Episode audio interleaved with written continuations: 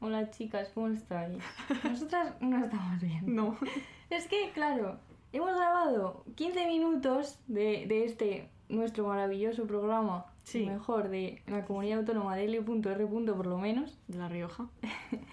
y de repente me ha dado por escuchar, menos mal, Sí. y eso era, eh, a Paula no se la oía, había desaparecido. Eh, Estamos teniendo algunos Paula problemitas estaba como en técnicos. Burundi, tío.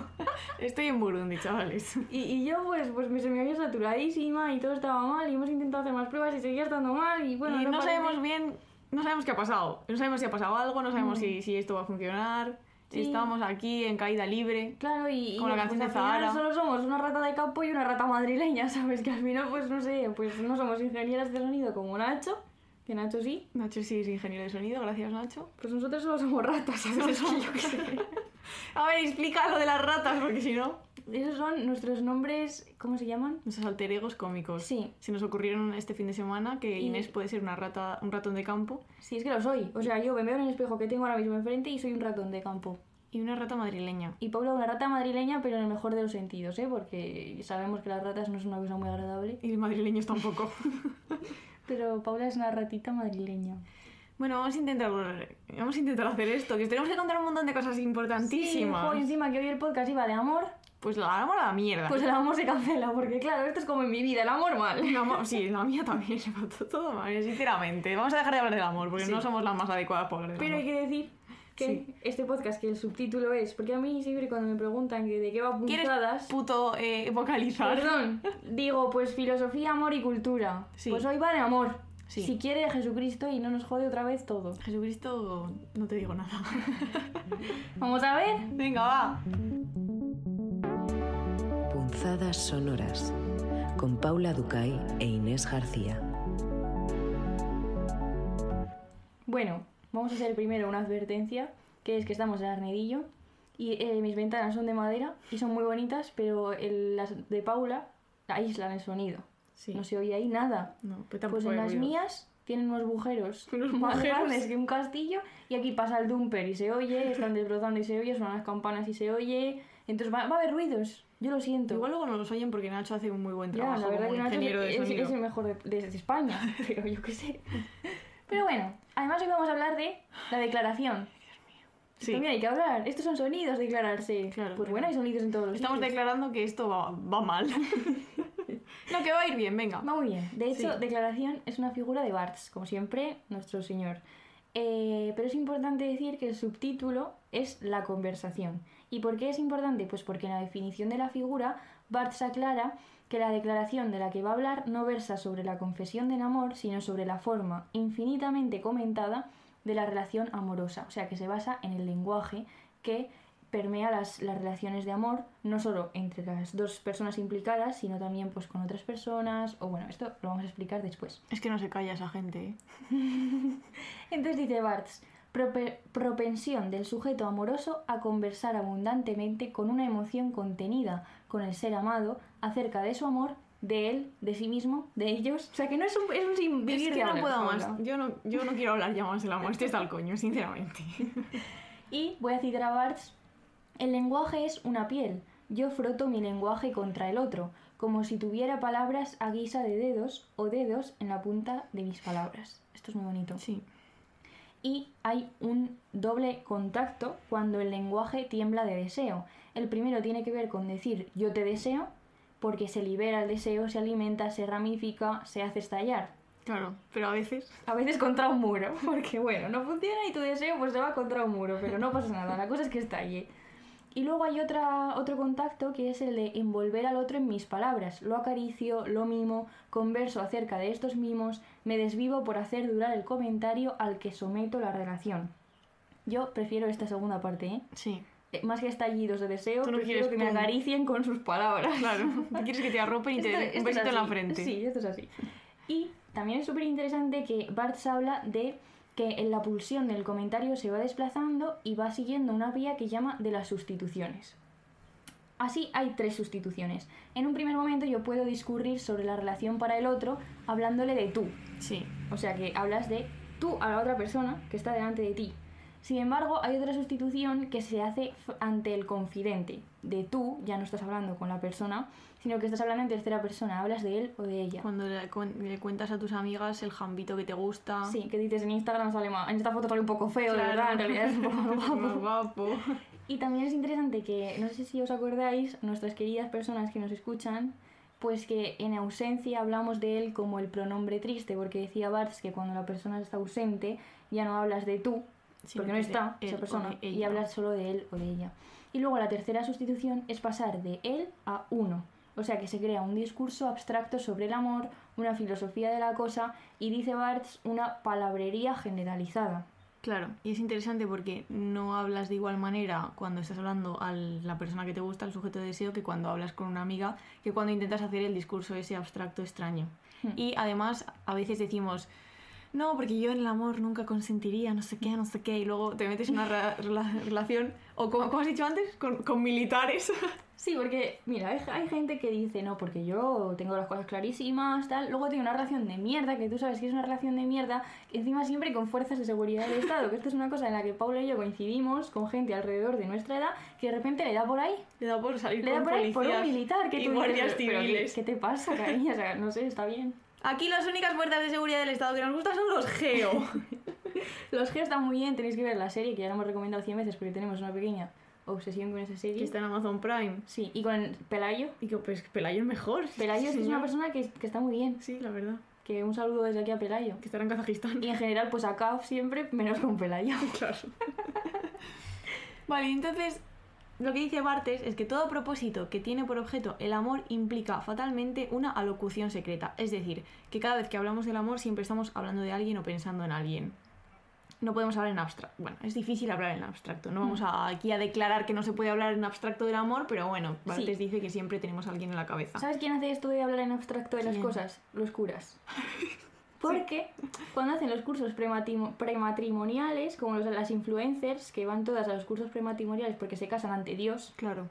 pues los curas les dicen cómo tener un buen matrimonio, ¿sabes? Esa gente. Esa gente que no es que las únicas interacciones que tienen con otras personas eh, son con niños. son para la pederastia, ¿sabes? O sea, a ver, A ver. aquí el colectivo de los curas que no se ofenda. ¿Sabes que alguno nos sigue en Instagram, algún cura? A mí de repente, a veces me y yo- llegan a Twitter y me siguen y yo digo, bebé, no. Bueno, vamos a recomendar, por cierto, la Mi película. peli, Paula. mi peli, Spotlight. Es que es una cosa como muy básica que me guste mucho esa peli, pero es que me gusta mucho esa peli. Es ¿eh? que muy chulísima. Igual es mi segunda película favorita. De la Mm. primera voy a hablar después.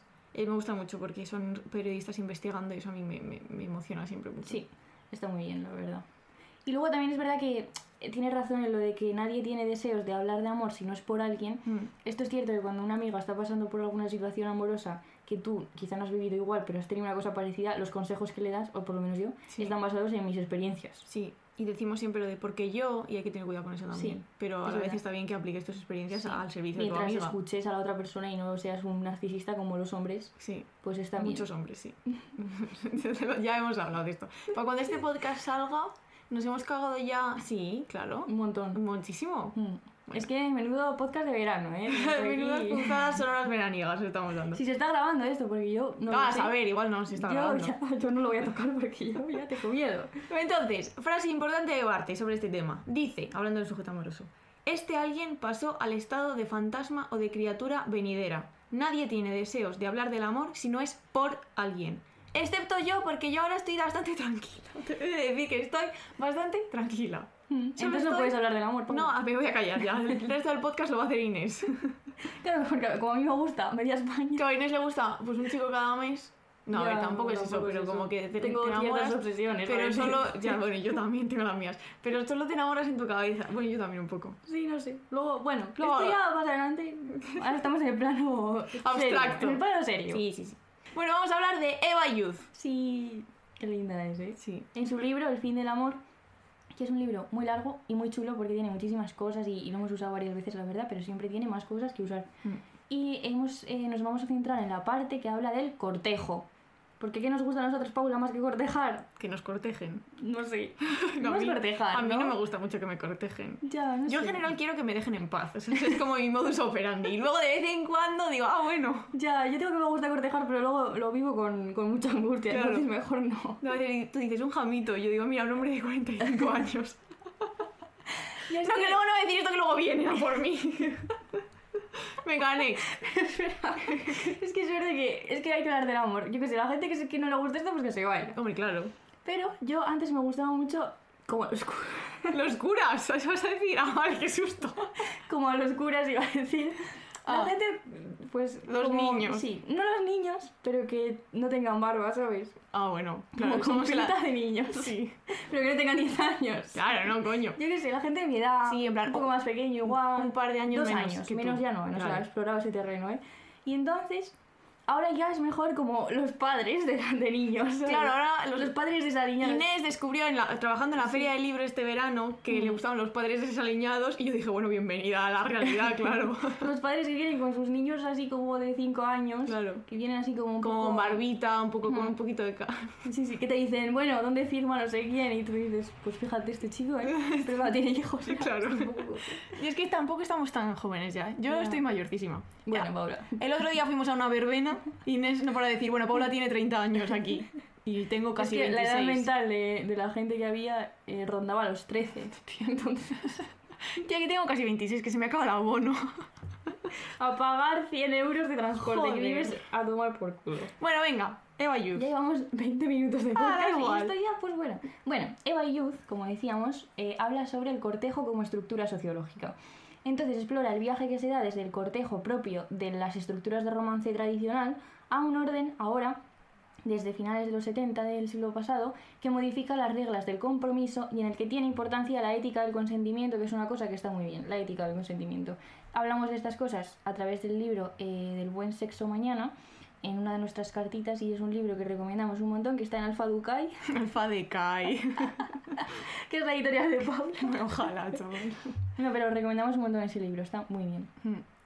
Como decía, Eva explora, Eva y Youth, explora el viraje desde este cortejo hasta el actual. Entonces, las prácticas modernas románticas se caracterizan por la desaparición de este cortejo. Eh, Es muy interesante la parte en la que habla de estas cosas, pero nosotros nos vamos a centrar en la parte anterior, en un capitulito concreto que se llama El cortejo como modalidad premoderna de las decisiones emocionales. Muy bien. Entonces, lo primero que hace Youth es definir cortejo como una interacción social formal organizada en torno a las restricciones sexuales impuestas por dos cosas terroríficas. A. La familia. B. El clero. Y cuando tienes familia que es clero, que es mi caso, ¿qué pasa ahí, eh? Yo que tengo- tengo un tío cura. Yo dos tías monjas. Pablo. Ah. Toma. Pero como las mujeres no pintan nada en el clero, pues bueno, Me da tampoco igual. cuenta. Y también es un marco social estructurado, que esto va a ser muy importante para lo que vamos a contar luego, para la toma de una decisión que podía ser emocional, en el sentido de dar respuesta a lo amo, ¿Lo amo o no lo amo? sí o no. Como cuando deshojas... Ah, no, cuando deshojas las flores si te ama el a ti, claro. ¿Me quiere o no me quiere? ¿Me quiere? ¿Tú hacías eso? Vaya tontería, tío. Puede que lo siga haciendo en alguna ocasión, pues no me escondo. No hay flores en Arnedillo, no quedan. Y lo de la lata de Coca-Cola, de hacer A, A, B, B, C. C, Y yo, sí. yo, si me sale la puta P. ¡Inés! Luego, Estoy malita de la cabeza. una semana de angustia, tío. Venga, la práctica, está la, la respuesta emocional. Y Y luego la práctica, que es que quiero casarme quiero con casarme él. con él, que esa es una cosa que yo le pregunto a la lata. También la lata. ¿Quiero casarme con él? Sí o no. La lata sabe, ¿no? Hostia, es que la lata es sabia, ¿eh? Y también puede ser una combinación entre la decisión emocional y la práctica. O sea, claro, porque casarte queriendo a alguien estaría bien. Sí. La verdad, es una cosa que está bien. Vale, entonces Eva dice, la reducción de la complejidad y de la incertidumbre es una premisa fundamental. Y esto me ha parecido súper interesante porque en realidad cuando tú te declaras a alguien o cuando deshojas una margarita o le preguntas a una lata, lo que quieres es saber algo. Hmm. Es dejar de tener una incertidumbre en la que no sabes si algo es verdad o no, si te lo estás inventando o no, o qué pasa. Lo mejor para esto es el tarote. O sea, porque no te dice, na- no te dice nada, porque es todo mentira. El podcast de las pseudociencias. Claro. la lata, el El tarot. tarot y la margarita. No te dice nada, porque es todo mentira, ya lo sabemos, pero bueno, herramienta Pero coincide, narrativa. tío, coincide y, y yo me quedo ahí topillada. Yo en mi primera tirada me asusté mucho. he de decir. me salió el corazón atravesado por tres espadas y yo estaba en ese momento efectivamente tal cual. Y yo, ¡ay, Dios mío! Atravesamos tres espadas. Tres eh. espadas, ¿eh? Tres. Además espadas. Ni una bueno, ni tío. dos, tres. Tres espadas, tío. Sí. Hay distintos mecanismos de creación de certeza en el cortejo. Y Eva y Youth. Tío, es que digo Eva y luego me acuerdo que tengo que decir Youth y entonces digo Ah, Eva, y Youth. Y hay distintos mecanismos y ella analiza un montón. Para que os hagáis una idea, aunque nos vamos a centrar en una concretamente, pues por ejemplo, certidumbre normativa. son normas y valores que están impuestos, impuestos, por desgracia, como por ejemplo, en ese momento del cortejo, la protección de la virginidad femenina. Que ya ves tú para qué sirve para nada. yo te lo digo. Ay, Dios mío, no protejáis nada. Eh, luego está la certidumbre existencial, que es ver si hay una adecuación entre tu expresión subjetiva propia y la social. Y luego una que me hizo mucha gracia porque se llama certidumbre ontológica, que esto pues tú dices, hostia, tu relación del ser con el mundo, ¿no? La, la morada del ser, Sí. Parménides. Pues no, son los regalos que te hace el jambito. Unas flores, unas joyas. Sí, es el mundo material, los objetos simbólicos, ¿no? Porque en ese momento, pues depende de lo que te regalen. Que luego también hay gente que sigue haciendo esto, ¿eh? Sí. Gente que regala iPhones y tablets. Esto pasa, ¿eh? Yo solo libros. En la comunidad de La Rioja pasa esto. pasa? ¿Que te conquistan con tablets? De repente un iPhone tonto te cae. O sea, pues me voy a quedar aquí un rato. ¿eh? A mí no me ha caído nada nunca, he de decir, pero bueno. Y luego la certidumbre emocional, que es la que más nos interesa. Y dice Youth, los participantes actuaban como si conocieran la naturaleza y profundidad de sus propias emociones, pero sobre todo como si pudieran determinar fácilmente las otras. Ujú. Hay una capacidad para traducir las emociones en secuencias, narraciones, metas y signos objetivados que expresan e inducen su puesta en acto. Y lo interesante de todo esto es que ellos eh, cómo cancelaban la incertidumbre a través de las confesiones. Y luego el cortejo. O sea, tú primero dices, a ver, que, que sí o no. Sí o y no. cuando ya te dicen que sí o no, pues luego ya se corteja y luego el matrimonio. Esto era como una red muy clara. Mm. Eh, las confesiones, que además siempre eran de hombres a mujeres, después venía el cortejo, una vez que se habían establecido los sentimientos del hombre. Claro. El de lo que, lo que importa verdaderamente. Claro. Claro, es efectivamente. O sea, la declaración es el punto inicial, como ha dicho Inés, no es algo que venga después. Y la certidumbre emocional era la condición más frecuente bajo la cual se desarrollaba la intención de una mujer con un hombre. O sea, la mujer decide. El hombre ya postula sus sentimientos y luego las chicas dicen pues sí o no. Y entonces existe pues una estructuración ritual, ¿no? La declaración, como hemos dicho, la propuesta de matrimonio y luego aceptar o rechazar, porque los ritos en las sociedades disminuyen la certidumbre, disminuyen la certidumbre, no la incertidumbre, y la ambigüedad, que es el mecanismo para contrarrestar la amenaza del caos. Claro, si nadie se casa, así pues en todos ahí follando como locos. Sí, y en general en la sociedad no hay un- numerosos ritos que son justo para, para estructurarlo todo Mm. y para que no haya tanta libertad de movimiento que en la cabeza del clero, pues esto seguramente sea el caos, Claro. el infierno.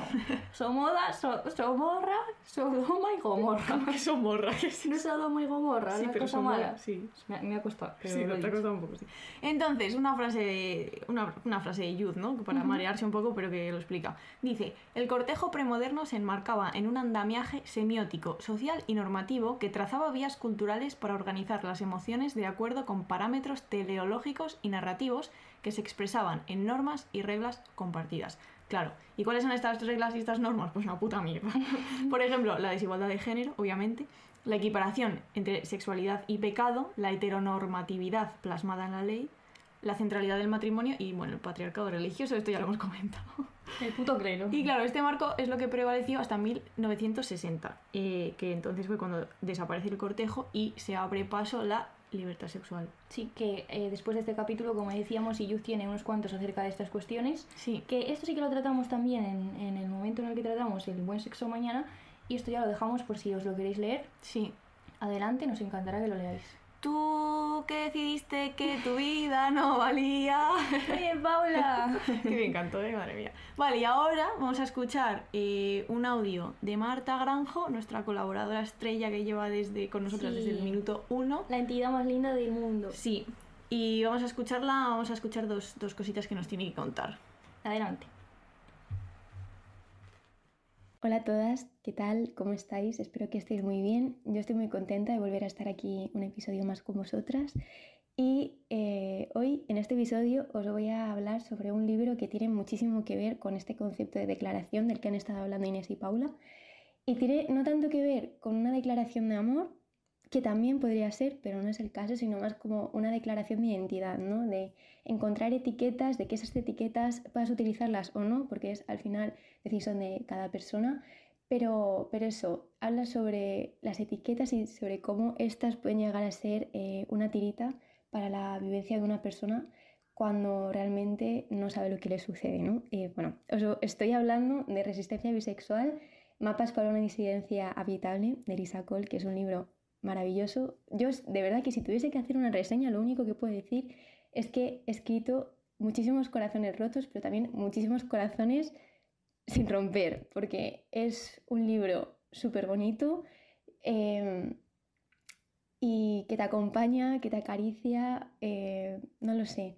De verdad, le tengo muchísimo cariño, se nota que está escrito de manera súper cuidada y es un libro que sé que a la Marta de 15 años le hubiese gustado muchísimo leer. eh, la Marta de 22 también se alegra mucho de haberlo leído, pero la de 15 le hubiese salvado la vida, de verdad. Y bueno, si os interesa más rollo por tema de la filosofía y tal, se relaciona muchísimo con Injusticia epistémica de Miranda Fricker, también otra señora absolutamente maravillosa.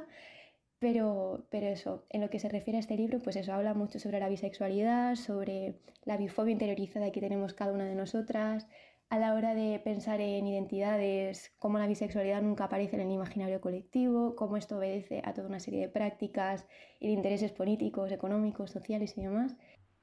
Bueno, muchísimas gracias a Marta. Me alegra mucho escuchar su voz porque la echo de menos. Yo también. Hace mucho que no la veo, pero nos veremos en Arnedillo o en Coslada o a medio camino. Eso que donde- en el puto. En, el En puto- Guadalajara, en el puto donde los campo. geos. Hostia, ya, ya ves. Y muchas Marta, ¿te gracias. imaginas Marta de Geo? Marta sería una buena Geo, porque si alguien tiene que colarse por un, por un agujero diminuto para rescatar a alguien, Marta podría, ¿eh? Sí. Y bueno, muchísimas gracias por las recomendaciones que son chulísimas. Yo tengo un montón de ganas de leer el de el de los bisexuales. Muy bien. No me acuerdo cómo se llama. Resistencia bisexual, ¿no? Lo había dicho bien. Sí.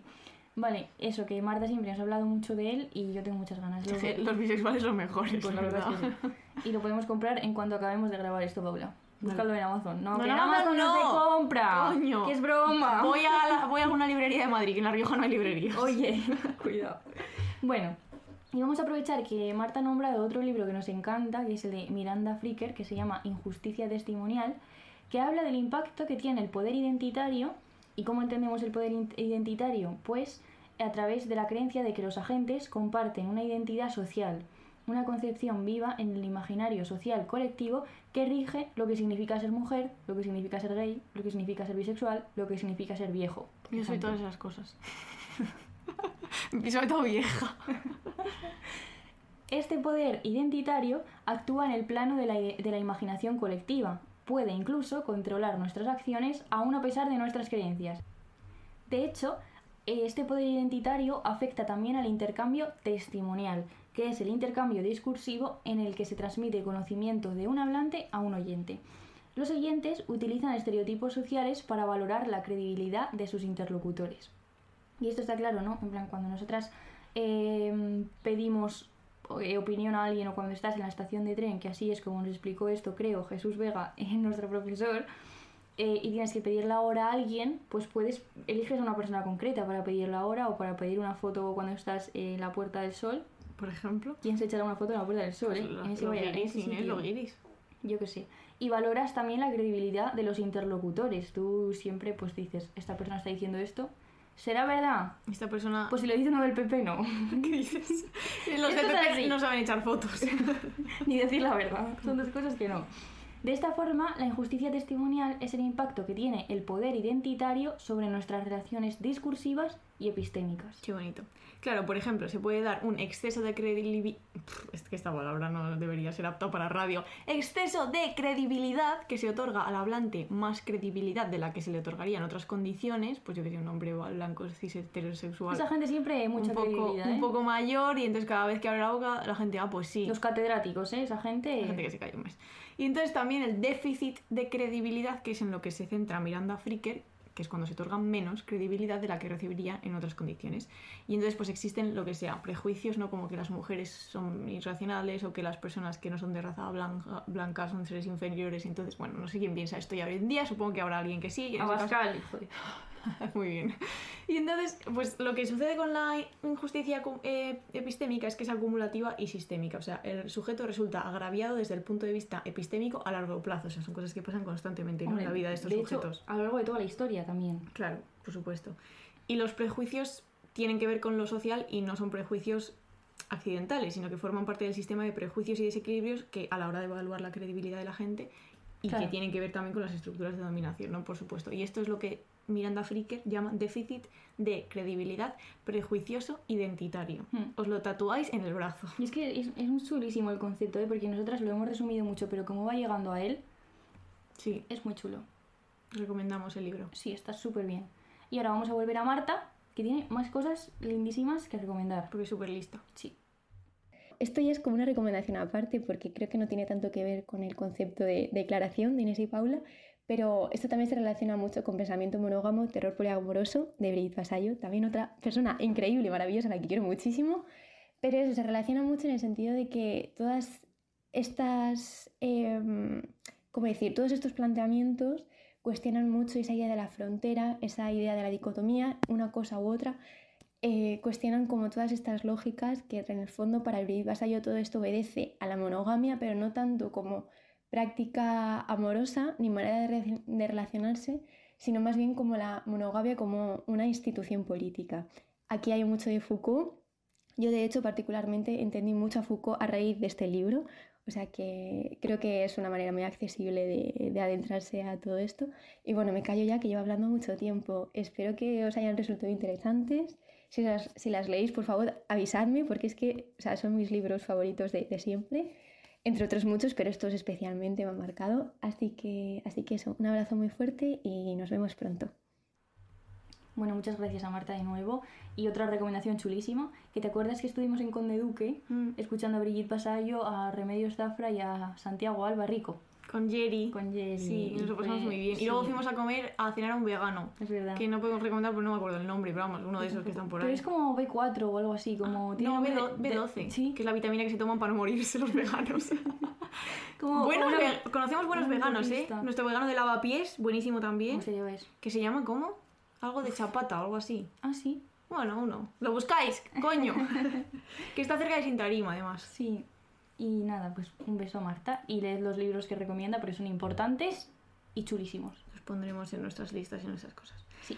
Vale, y ahora vamos a hablar de declaraciones de amor en películas que nos gustan. Y las tres películas que vamos a hablar nos gustan muchísimo. Bueno, concretamente la primera eh, solo a mí, porque es mi peli favorita y Inés todavía no la ha visto porque me Mm. No, odia. No, no, no. Sí, que tú todavía no has visto. Anda, bueno, Ya, que tú ya, has ya visto, lo ¿eh? sé. El ya lo colapso, sé. Paula, Sí, sí, en es verdad. filming. Sí, ¿eh? Y no he leído Nubosidad Variable, es Es toda una que- mentira. Vale, escuchadme una cosa.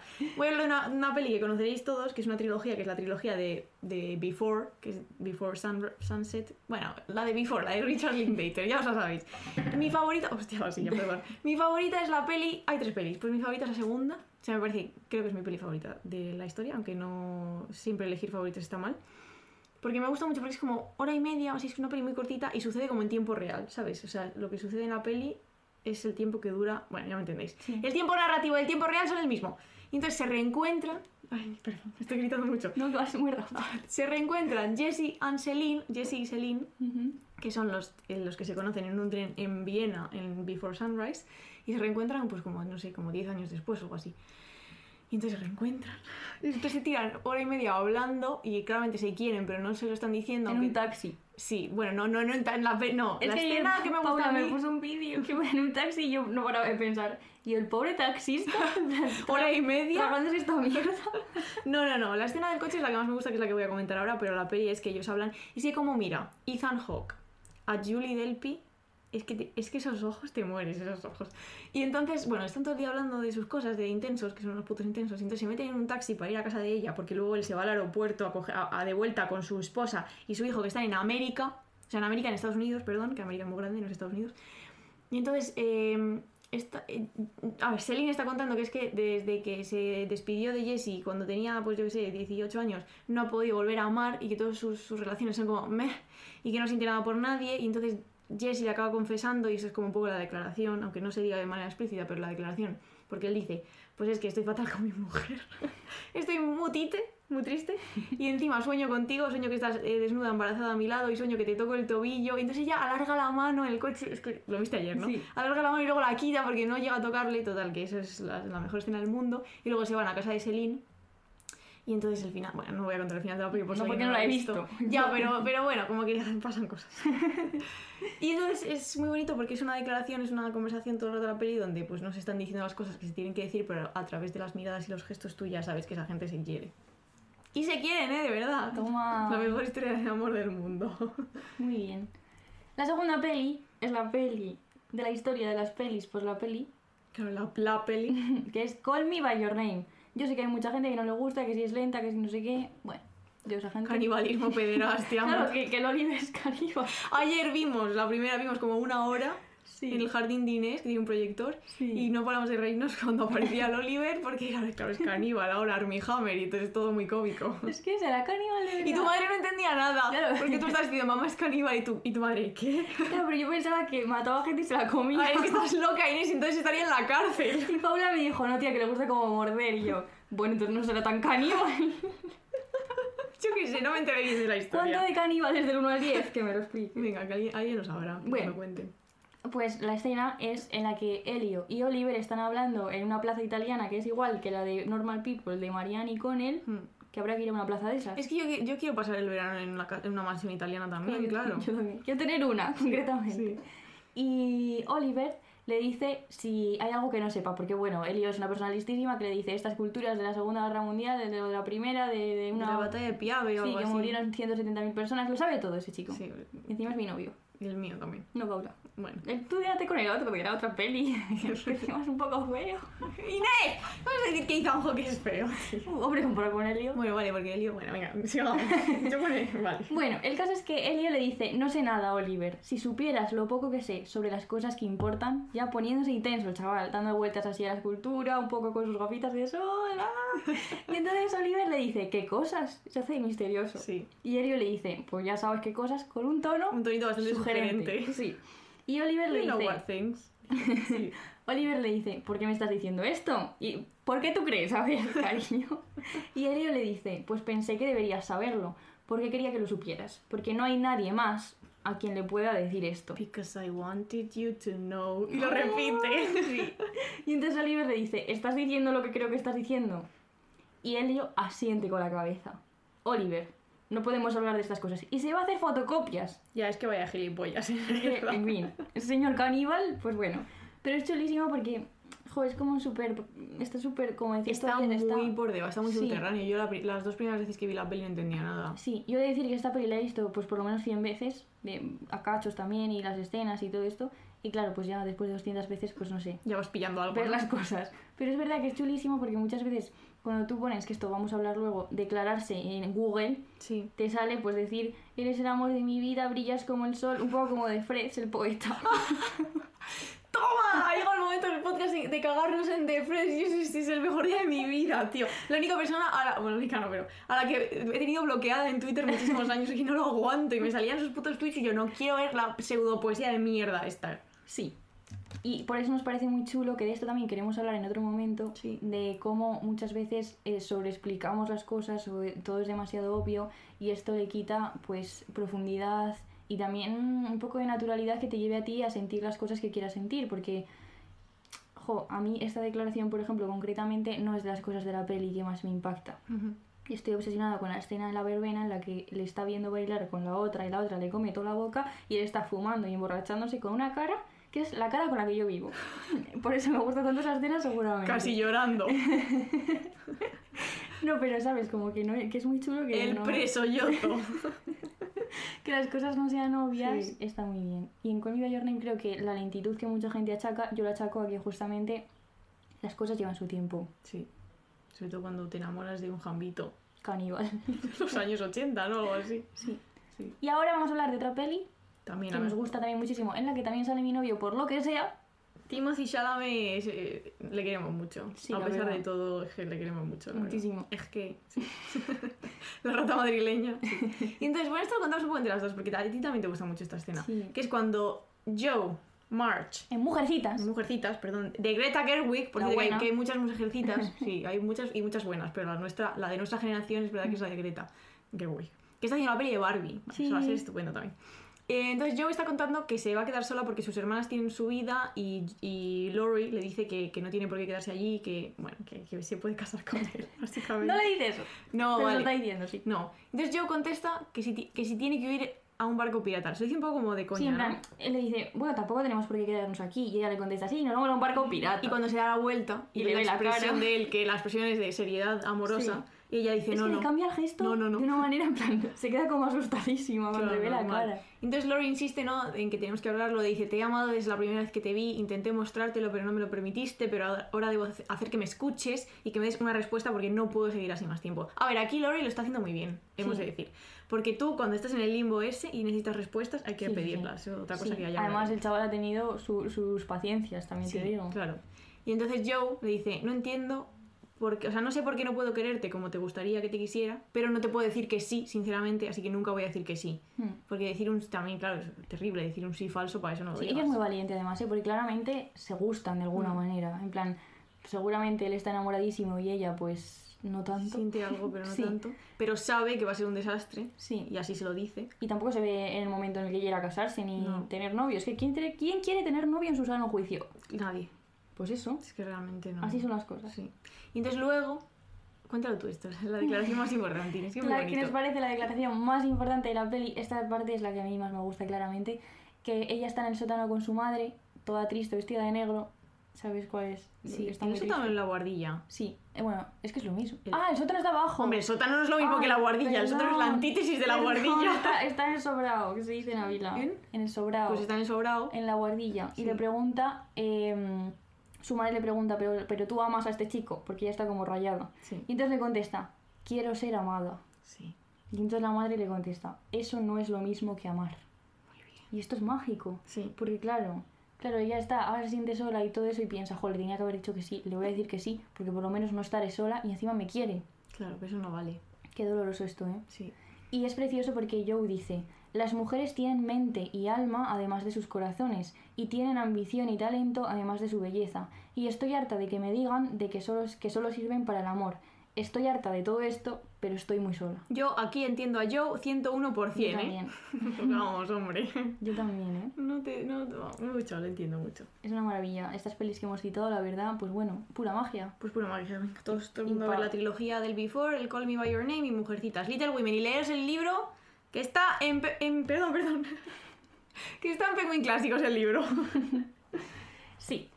Y ahora también queremos hacer una cosa mágica, que es traer a nuestras reinas, las, las reinas de España, que Sí. Mm. son Isabel Calderón y Lucía Ligmaer, que tienen un podcast, es el mejor del mundo, que se llama De forma semanal, que ha ganado dos ondas. si la gente no sabe esto, yo no sé qué hacéis aquí, de verdad. Ya.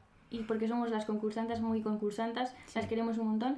Y hace poco sacaron un episodio que se llama Error, que es de mis favoritos de para siempre. Me gustó muchísimo. Sí, es muy bueno. Y es muy guay porque Lucía se da consejos a su, a su Lucía del pasado, la- la que- o sea, los consejos que le hubiera dado si pudiese para no cometer errores. Ujú. Y son seis.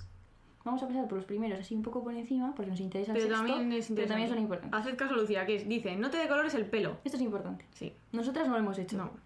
así que estamos libres de pecado. Haz ejercicio antes. Esto hay que hacerlo. Eso hay que hacerlo, no lo hacemos y yo- yo te- tengo el cuerpo de una persona de 70 años ahora mismo. Sí. Este lo digo yo porque yo el cuerpo. Sí. Esa persona que desaparecerá de tu vida y te hará sentir fatal con su silencio no es tan importante. Madre mía, esto está escrito patines. En efecto. Venga, Inés, venga. ¡Un coche! Un dumper. Brum, brum. Dejo un espacio para cortar esto. No, esto Si sí hace queda. falta. Da Igual, venga. Y dice, el dolor que no crees que vaya a pasar, pasará. Y esto es muy gracioso, es que tenéis que escucharlas a ellas, porque es que son pura magia. Pero Isabel le dice, tú tómate tu tiempo, en plan, 20 años, pues 20 años. Pues 20 años. En efecto, yo llevo 4 o 5. Sí. Pero aquí estamos, Aquí oye, estamos. cada vez mejor, Sí, tirando para adelante. tirando para adelante, como ves, eh. El cuarto es que no digas que sí a todo para complacer a los demás, que esto también, pues para mí, pues me viene muy bien, la verdad. No salgas con músicos ni con gente que te lleva a la contraria en todo. Pure Nacho, tío.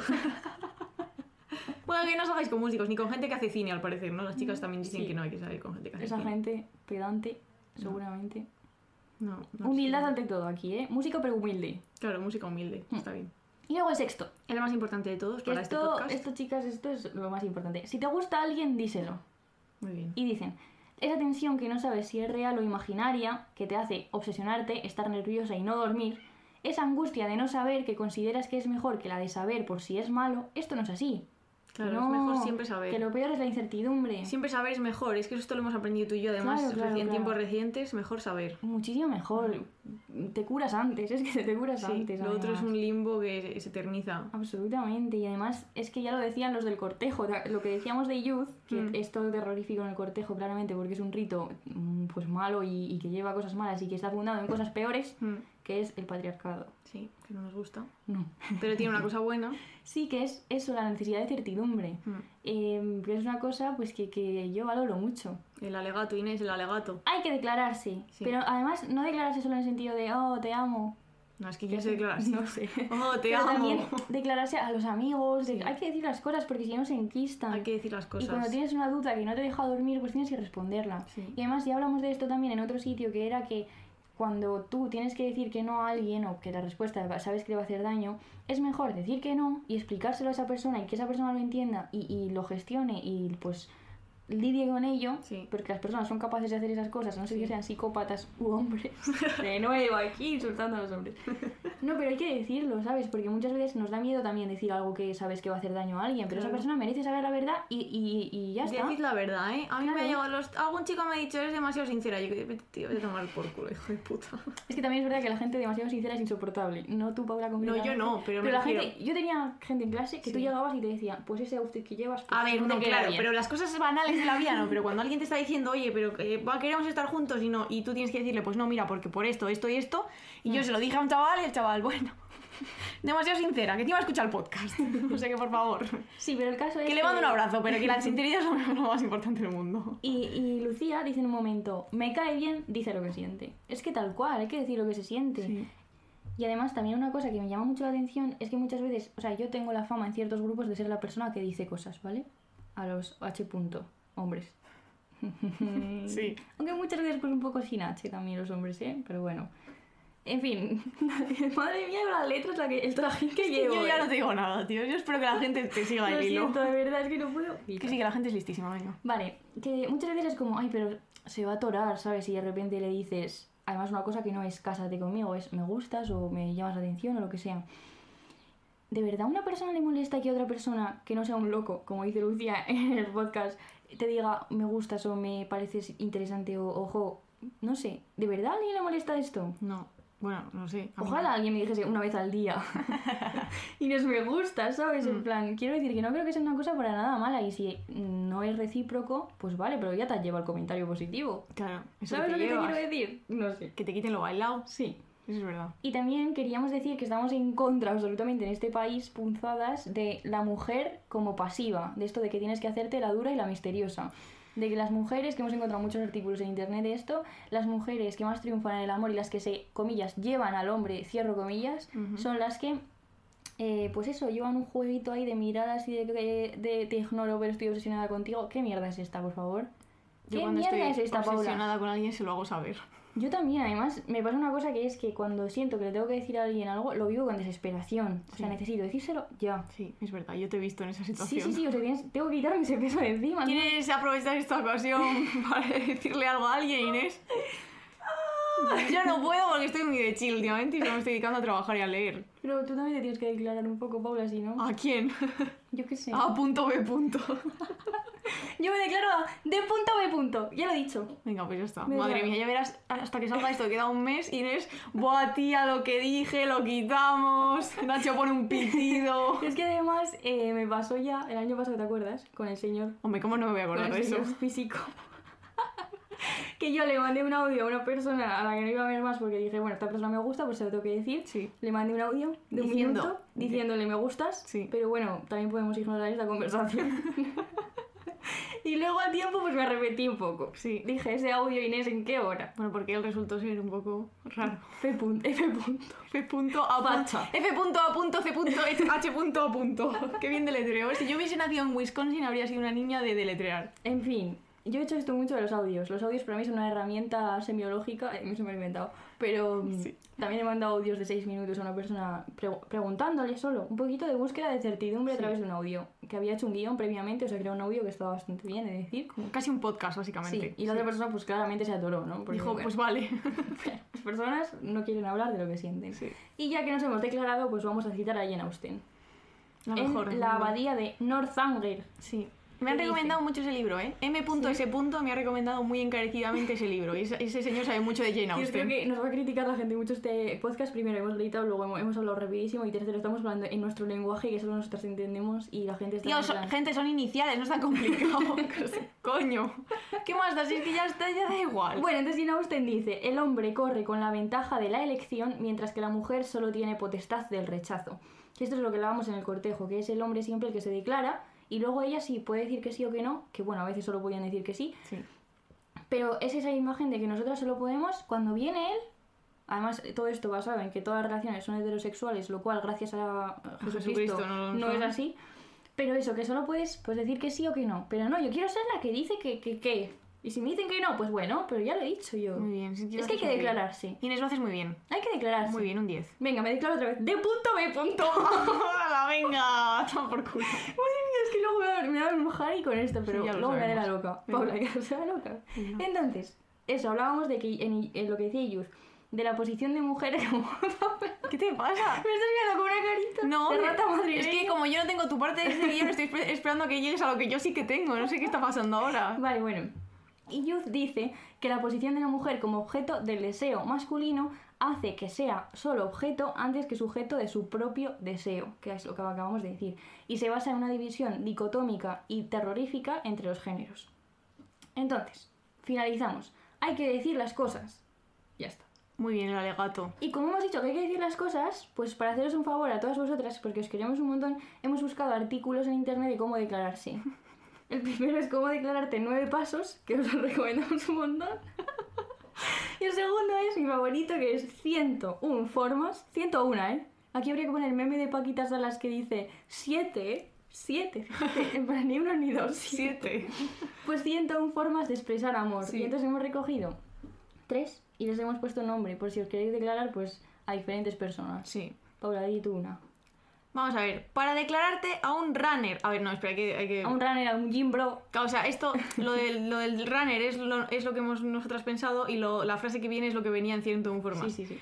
Dice el artículo, cuantas más piedras me encuentro en nuestro camino, más quiero seguir caminando contigo. La palabra imposible contigo no existe.